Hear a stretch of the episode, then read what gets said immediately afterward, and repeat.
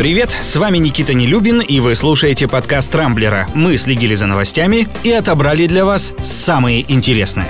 Безусловно, главным событием вчерашнего дня стало решение Роскомнадзора замедлить скорость работы Твиттера на мобильных и стационарных устройствах россиян. Цель, как всегда, святая – защитить граждан от влияния противоправного контента. Американскую соцсеть обвинили в том, что она не сотрудничает с российскими властями и не удаляет твиты, содержание которых противоречит законам нашей страны. Но, как и следовало ожидать, Роскомнадзор начал вести себя как слон в посудной лавке. Вместо того, чтобы замедлить Твиттер, специалисты ведомства положили чуть ли не половину Рунета, в том числе сайты Кремля, правительства, Госдумы, Совета Федерации и даже самого Роскомнадзора.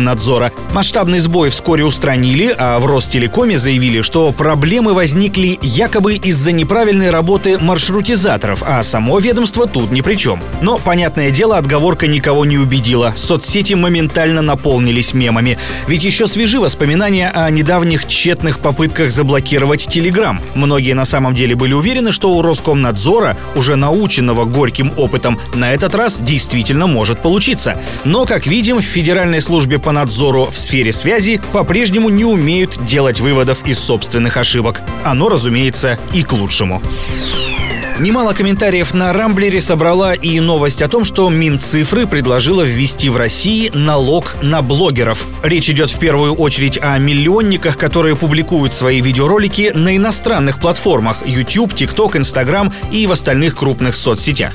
По данным газеты «Ведомости», только за прошлый год российские видеоблогеры заработали на рекламе порядка 18 миллиардов рублей. Издание отмечает, что за счет пандемии резко вырос спрос на контент и рекламу в интернете. И если реклама стоит, например, меньше 500 тысяч рублей, этот платеж никак не отслеживается, поскольку является некоммерческим.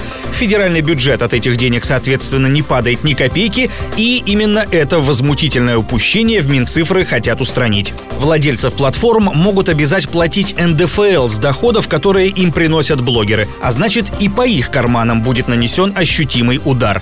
Законопроект обещают подготовить к середине года, так что время на беззаботное и безналоговое существование у российских ютуберов пока еще есть.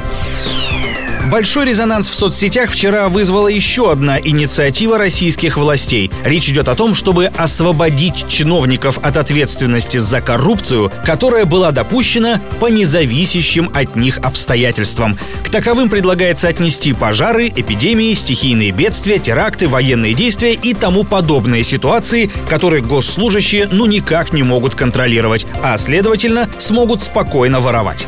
Правда, законопроект предусматривает создание специальной комиссии, которая будет устанавливать причинно-следственную связь между возникновением форс-мажоров и невозможностью соблюдения антикоррупционных ограничений. Но, полагаю, чтобы в нее попасть, надо будет тоже приплатить. Вообще идея, конечно, отличная. На дворе пандемия коронавируса, впереди традиционный сезон паводков и лесных пожаров. В общем, идеальные условия для безнаказанных коррупционных нарушений. Вчера Госдума одобрила законопроект в первом чтении и нет сомнений, что примет его и в двух последующих. В конце концов, кто еще позаботится о благосостоянии чиновников, кроме них самих? Кстати, вчера стало известно, что в туалете главы Минздрава Республики Алтай Сергея Коваленко нашли тайник с 6 миллионами рублей. По данным следствия, чиновник на пару со своим помощником проворачивал махинации с медицинским оборудованием и неоднократно брал крупные взятки. Представляю, как алтайский министр сейчас ругает нерасторопных депутатов Госдумы, которые слишком поздно додумались до спасительного закона. Но есть и хорошие новости. Артем Дзюба возвращается в сборную России по футболу в статусе капитана. Об этом накануне заявил главный тренер национальной команды Станислав Черчесов. Дзюба вызван на мартовские матчи в рамках квалификации к чемпионату мира 2022 года. Напомню, Артема отозвали из расположения сборной в ноябре прошлого года, после того, как в интернет попало интимное видео с его участием. Шумиха тогда поднялась серьезная, но сейчас, слава богу, все улеглось. Впереди у наших футболистов матчи против Мальты, Словении и Словакии. Они пройдут в 20-х числах марта. И возвращение Дзюбы, безусловно, должно усилить игру нашей сборной. Так что верим в команду. На этом у меня все. С вами был Никита Нелюбин. Не пропускайте интересные новости, слушайте и подписывайтесь на нас в Google подкастах и CastBox. Увидимся на rambler.ru. Счастливо!